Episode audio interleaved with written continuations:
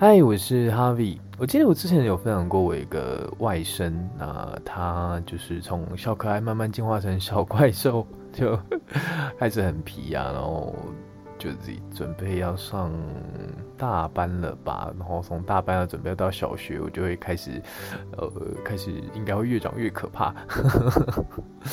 那呃，大概今年年初我又多了一个小外甥，所以他现在是。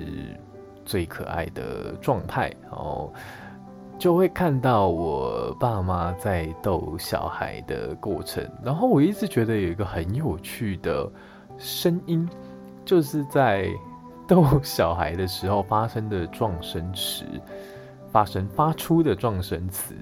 先讲我觉得比较常见的哦，就是逗小孩的方式。我我印象中我常看到就是，比方说两只手遮住脸。然后就是做一个开门的动作，就是打开，然后就是发出“家”的的的一声，这样，就是这当然是我，呃，我妈常爱用的招式。那我爸用的招式也很酷，应该说他没有什么手势，但他就是会用一个撞声词，他说：“安姑哦，安姑，安姑。”我就会想说，什么意思？就是。我觉得如果问我爸说：“二爸，怎么是安姑？” 应该会蛮尴尬的。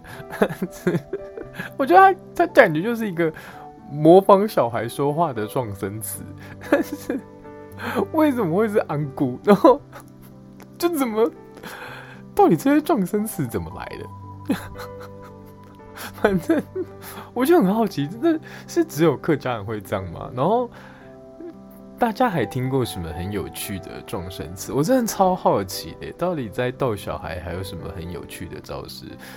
反正我们家是这样啊。然后我逗小孩，我逗小孩的话是，我之前会看到，就是有一个爸爸在用 B-box 在逗小孩，然后那个小孩的听完那一场段的时候，他就是。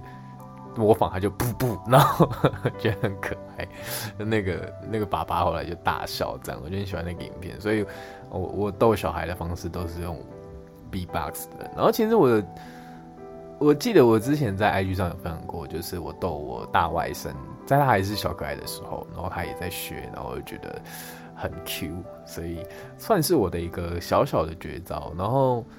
我也可以用比较低音的方式，不确定小孩听到低音的方式会比较安稳，但是算是我的一个招式。然后，那我爸的是安姑安姑，什么意思？哇，反正就想到这个很有趣的事情，那跟你分享啦。今天就先到这边啦，拜拜。